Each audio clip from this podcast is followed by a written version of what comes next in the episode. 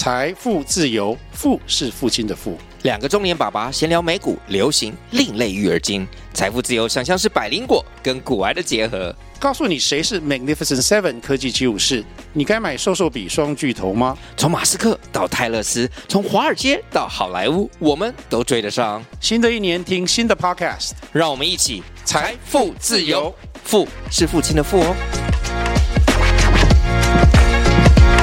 当时没有食品许可证，当对当时食品许可证过来检查，他就说：“哎，这里不行。” Hello，大家好，大家好，我是训练时长一年的 FA 练习生，我是阿文。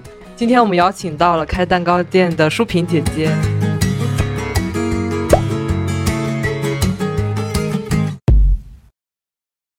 问一下舒萍，就是咱们这个店现在有哪些品类，啊，有哪些产品的分类？然后你你观察到他们的销量情况是怎样的？未来的话有什么规划吗？在这个上面？我觉得就是，比如说像蛋糕店哦，就很多会点蛋糕多一点，对，就点饮品的少一点。对，像做比如喜茶那些啊，他就会点饮品的多一点，就是他有蛋糕，别人都会很少去点他的蛋糕。对，就是这种，我觉得是，就是你很难做到全部都能够做到很好平均的，因为就是你会有一个特别的着重点，嗯，对，就是别人会认定给你个标签啊，就是这个是蛋糕的，然后他就找蛋糕就找你，但是他会没有想到就是说喝的会找你，可能是除非你这喝的特别特别，就只有你家的门店有，别的门店没有，他会想要去找你。就是你们这这个。呃，行业大概毛利率有多少？看你呃，就是消耗成本的大不大。就有些人能很好的控制在百分之五十，五十五十五十或者六十。幸福喜饼能做到这种？对，就是你控制很好的情况之下，就是，但不要不然的话，就很容易造成一些损耗，比如压货，或者是一些嗯。比如材料的耗损，就可能试验这对对，或者是嗯、呃，会出现就可能刚好就是研发这个品种啊，它不合适，可能那些材料就会浪费掉。就是你这个门店的话，覆盖范围到底有多广呢？就是呃，比如说你会送到多远的订单呢？其实只要跑腿师傅能送到的地方都可以。对，因为像深圳的话还算比较便利吧，因为有跑腿第三方。所以它可以覆盖范围可以广一点，就像只要是公交车、地铁能送的地方，基本上都能送，但是就不能够跨区域送，比如说不能从深圳送到惠州啊，那这样太远了。但我们也送过，哇，真的有有顾客他真的说啊，他说你能帮我送过来惠州吗？然后，然后我说其实我本来担心就是说他送过去会坏掉，但是后面呢就帮他打车送过去了。打车的话就感觉比这个成本都打车的材料成本都高了，一百五十块钱哇！但是就顾客他也可以出的话，承担的话就可以，对，就是叫车直接送到他那边嘛。对啊，我们送过两个蛋糕，好像都是哇两三层，好像就是就是挺祝寿蛋糕，然后庆祝那个寿的。然后之前他是在深圳住的嘛，然后但是他可能妈妈在。惠州，他就想在我这里订蛋糕送过去。啊、哦，所以是你的老顾客、回头客，很认可你，对，只选择你，对，所以我们也第一次那时候呃，是去惠州那边，对，但是嗯、呃，说太远了，四五个小时的，我就不敢答应他了，对，因为太远了，我就更怕坏，对，毕竟是出于品质的考虑，对，我就觉得出于品质考虑，就如果是两个小时那么的，我都能控制好，它不会化，对。呃，所以说是，嗯、呃，你这个店现在是在龙岗嘛？哪怕是在宝安、在南山、在福田的比较远的地方，也可以送到，只要是深圳市内。对，啊、对对对，哦，所以我的顾客有些也有在宝安的，也有在福田，也有在南山，所以都还算是在深圳还算是比较便利吧。基本上就是说，不会说因为地区的远而吃不到我家的甜品或者蛋糕。它辐射的范围确实挺广的，因为我们本来想说可能只覆盖整这个龙岗区这附近的几个小区。对对，因为只有就是现在其实，啊、呃，在深圳来说就是比较大城市嘛，其实它真的是还是便利的。像很多小城市，真的没有说呃跑腿师傅很多，或者是呃第三方平台很多就给你配送。在所以在深圳还是比较便利。刚才说这个配送的地区占比，像呃附近的多还是远处的多？这个比例大概是怎样的？其实一半一半，我们的订单就是这附近的一半，然后在外面的那一半。对对。哎，说到跑腿的问题啊，就是呃想问一下，就是跑腿费的话是你们的成本之一吗？呃，我们在商城里面它会自动出来跑腿费。就是可以根据，比如说你根据你买的数量，价格要多的话，可能在运费上会有便宜啊，甚至高过运费的话，就可能会包邮。Oh. 对对对对对，就是像有些公司他会一下子买个啊六七百八百块钱，一千块钱，对，在一千块钱基本在深圳基本都包邮了。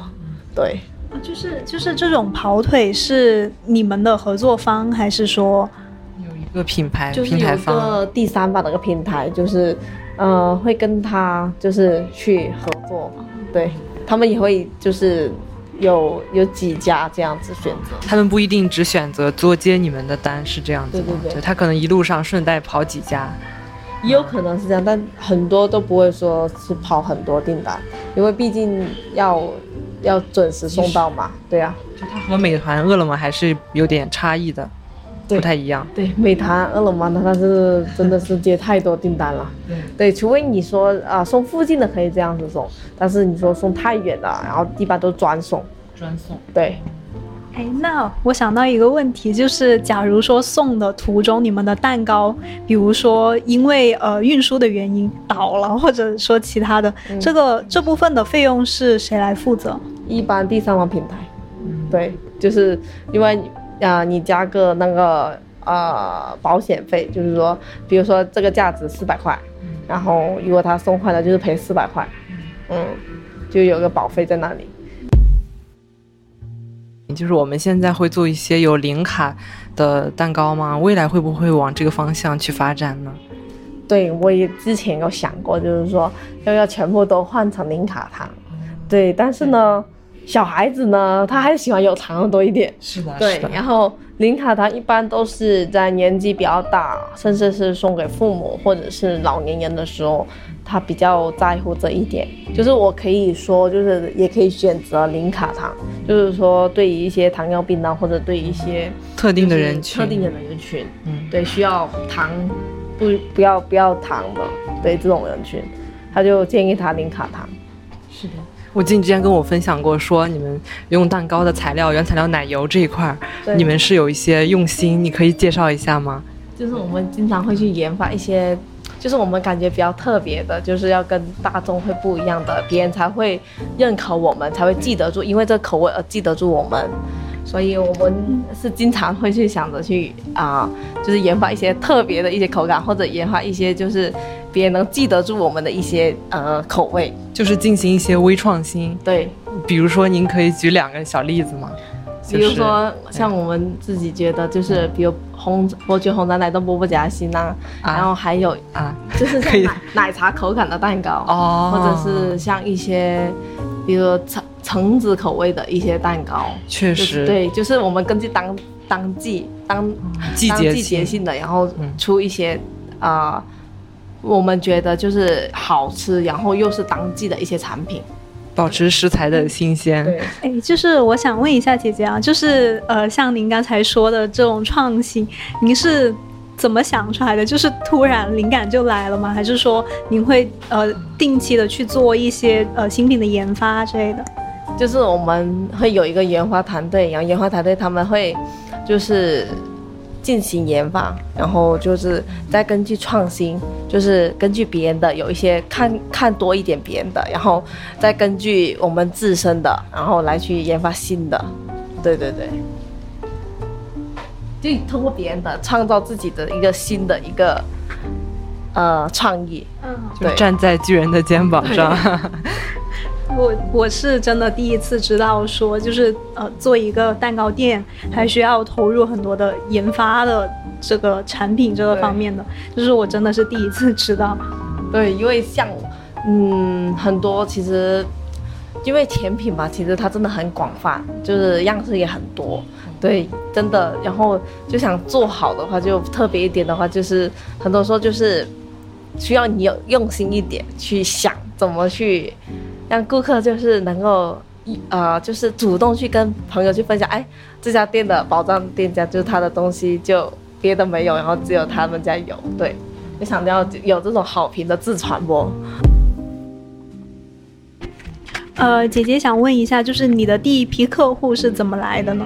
第一批客户啊，第一批客户，好像我比较幸运的，当时我去啊、呃、做那个工作室的时候，其实我是转让别人的，然后他已经有两百多个客户了，就是他积累了，然后呢他就不做了，然后他就把那客户全部给我了，所以我就一做的时候就就发现有一批初始客户是他在创业初期的时候累积了两三个月。累积的客户，然后就把那些客户全部给我，而且我做的东西会比他更好吃，因为他当时做的时候他是有加水进去的，比如蛋糕胚，他不放牛奶，他放水，他说口感是一样的，然后我吃了之后我我觉得好干呐、啊，就是我自己都不能接受，就是后面我就还是用了牛奶，就没有用水，然后所以我觉得我做的会比他的就更好吃一点。所以后面就他的顾客觉得就是一样是用就动物奶油，然后一样就是也是好吃，所以他客户群里就自然而然就会就是信任下来，就会就会跟我订，那他也不做了。嗯，对。呃，就是听您刚才的分享，就是你们现在的获客渠道一般都是通过呃客户之间口口相传啊之类的。然后或许你们现在还有没有其他的获客方式呢？就比如说小红书呀、营销啊之类的。小红书也有，抖音我们也有，然后包括还有嗯、呃、朋友圈，还有再加上就是我们现在想要最想获客的是讲抖音直播。就像抖音直播带货，对，就直接是出镜，直接抖音直播带货。呃，那你们现在有在做吗？团队有搭建好？就是说我们有在学习这一块，就抖音直播，然后想看看是在五一左右，大概就是来一个爆发点，就是母亲节的一个营销节点吧。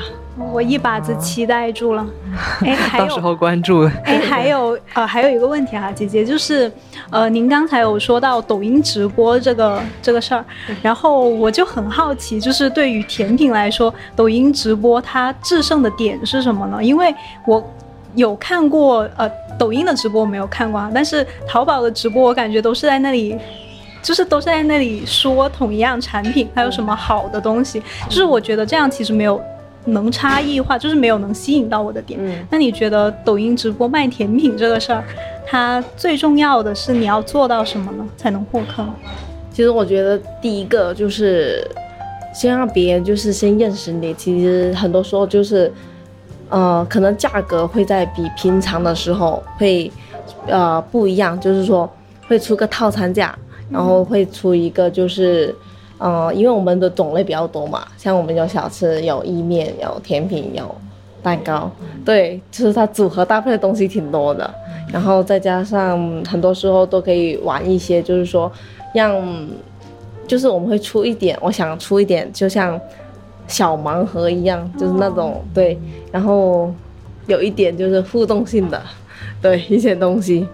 啊、呃，所以总结起来就是组合，然后呃相对的低价，然后再加上一些好玩的东西。对，对，我觉得这样确实可以吸引到年轻的群体。对，就是要跟年轻群体有点互动。嗯，对。呃，我想知道你们有没有在大众点评或者是在美团上面有什么团购之类的？因为我之前有看到有很多的店，它其实都是有这种模式的。啊、哦，对，之前我们 DIY 就没有算团购，我们呃堂食的一些，比如说小吃还有饮品就有算团购，还有一些套餐，就是比如说茶歇套餐。对呃，还有就是呃，比如说我知道有很多商家，他们其实是在大众点评上面，呃的打折是源于他们要呃给予好评的这种。嗯、那你们会有这种方式吗？我们还没有哎，没有这样的打折，说力度非常大，在大众点评那里。对，基本上都是，呃，他们呃主动跟我们来预约，就是这附近的人。对，然后因为这附近也是啊、基本上也是没有呃那种 DIY 的场所，就可以给他们做的。然后他们在这里体验完了，他们觉得啊，比在家里方便多了啊。家里体验完了还有一堆东西要洗，然后这里体验完了还不用洗，他说。对，而且带小朋友过来就是人多嘛，如果在家里其实不太方便，但是说在这里他们就觉得公共场所就好一点嘛。对，东西也齐全。对。哎，我我倒是觉得，就是其实呃，据我了解哈，布吉这边应该是住宅区嘛。对。然后其实有很多小孩子，其实姐姐你可以尝试着搞那种，就是接那种什么幼儿园培训什么的那种，应该也有很多。我有这样打算，就是说是注重小孩子的一个 DIY 的一个乐趣呢，还是注重大人的乐趣？我我也在考虑，就是说我是给小孩子去做一个课程，还是给大人去做个课程？对。就是我想做一个 DIY 的一个课程，哦、对，嗯、对，然后看看，我看看这里的受众群体是小孩子比较喜欢，还是大人比较喜欢些，这也是我们想考量的一个市场。嗯，对。之前购买过你产品的客户会不会给你一些反馈啊？啊，包括给你一些建议啊，或者说他喜欢什么口味的一些点子，有没有给你过一些启发什么的？有，经常会有顾客发。把他想吃的东西发给我，他说：“哎呀，树萍你会不会做这个？”他说：“哎，看起来就好好吃啊。”他说：“你研发一下。” 经常有顾客就发给我一些新口味，或者是他想吃的口味，然后发给我，让我好好研发一下。然后我们就想着，啊，这东西真的那么好吃吗？就会想着去做一下，试一下，看是不是真的好好吃。他们也给了你很多灵感，对对，有些吃货，吃货他会。就想吃嘛，嗯、想吃什么他就发给我。嗯、对，姐姐想问一下，就是您会做您自己的社群吗？有啊，因为客户群在这附近的，就是想把它组建起来。就是有时候你发一些新品啊，或者发一些甜品啊，就是他们可以第一次，还有他们也可以就是在群里的嘛，就是。有个好好的现在就比如说有一个人说好吃，有个说要买，然后但是呢就会接踵而来，就会别人就会我也想要，就会就从这心里挺多。还有比如说有人买甜品了，然后啊他也会也想吃甜品的，然后昨天昨天就是这样子，有一个要吃，然后还就一堆人来买了，就是去客户就是这样的客户群。你现在的客户是新顾客比较多还是老顾客比较多？然后你是如何留住你的老顾客呢？嗯，我觉得是。老顾客一半，新顾客一半吧。因为像老顾客，他吃完蛋糕之后，他就给他推荐他的朋友，对，然后就慢慢就是，就辛苦可能有些人他不善于分享，那有些人他就他就就是他就比较 nice 或者比较热情的，他就真的很想把这么好吃的东西分享给他的朋友，所以一下子有时候一个人他可以推荐给十个八个人，对。对对，那有些人可能他的他的比较本来就比较内向的，就觉得好吃的就我自己知道就差不多，自己享受就够了，然后然后也没有去分享的也有，嗯、对。那舒萍，你未来有什么规划？你打算把这个店做到多大规模？啊会不会考虑加盟啊？什么连锁的情况呢？我有考虑，就是说做加盟的形式，但是我是想把就是一个店的看看怎样去更好的管理好，怎样可以复制怎样的一个系统，然后它可以一个系统化的去管理。对，比如说比如加盟的话，它怎么去系统化去管理它？嗯、对，就是原材料把控，包括啊、呃、怎样去考核它。对，我有想过，就是这些，就怎样的是可持续的。是的，是的。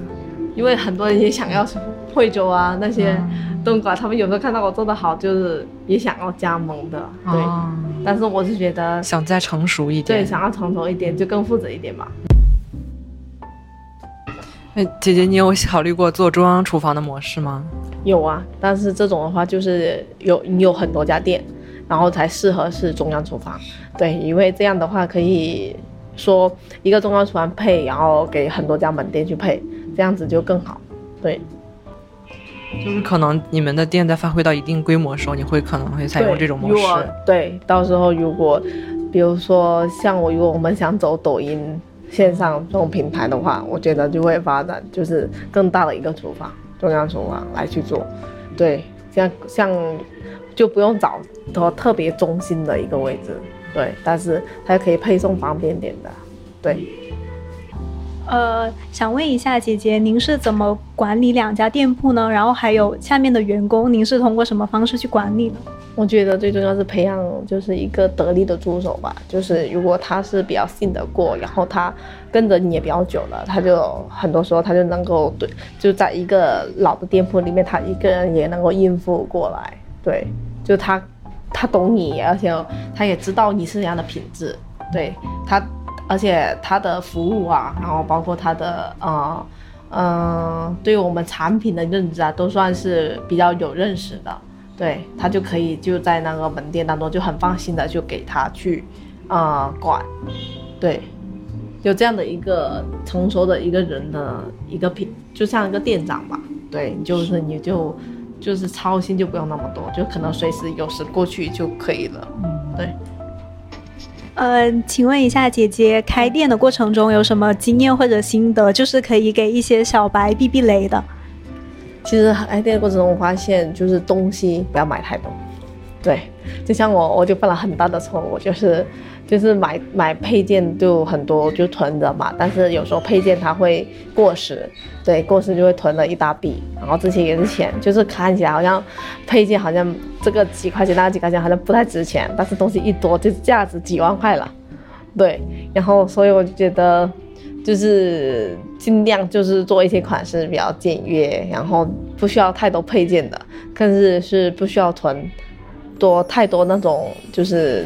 啊，装饰的，我觉得是比较对，不要可以减少，就是你的开支，对，就是在控制成本和现金流这一块。对，嗯，这些小工作室我们当时没有食品许可证的，当对。当时食品许可证过来检查，他就说哎这里不行，他说要独立的裱花间呐，对，自从他那次后后面我们开门面的时候，我们就一定要特别一定要有独立的裱花间，对，然后这就是因为那次事过后呢，其实更加奠定的就是我要换。换一个门店，所以这时候工作室换到门店去了，就装修的门店，然后也因着装修的门店，其实会比工作室生意会好一点，对，因为你各种东西都正规化了，包括你可以开发票，可以跟公司合作，对，就你的渠道会更大一点。那今天的分享就到这里啦，非常感谢姐姐给我们科普了很多开蛋糕店的知识，然后我也在蠢蠢欲动了，呃，那。呃，如果屏幕前面的你们还有什么想要了解的话，也可以私信我们。嗯，欢迎订阅我们频道，打开小铃铛，点赞关注，谢谢大家，拜拜。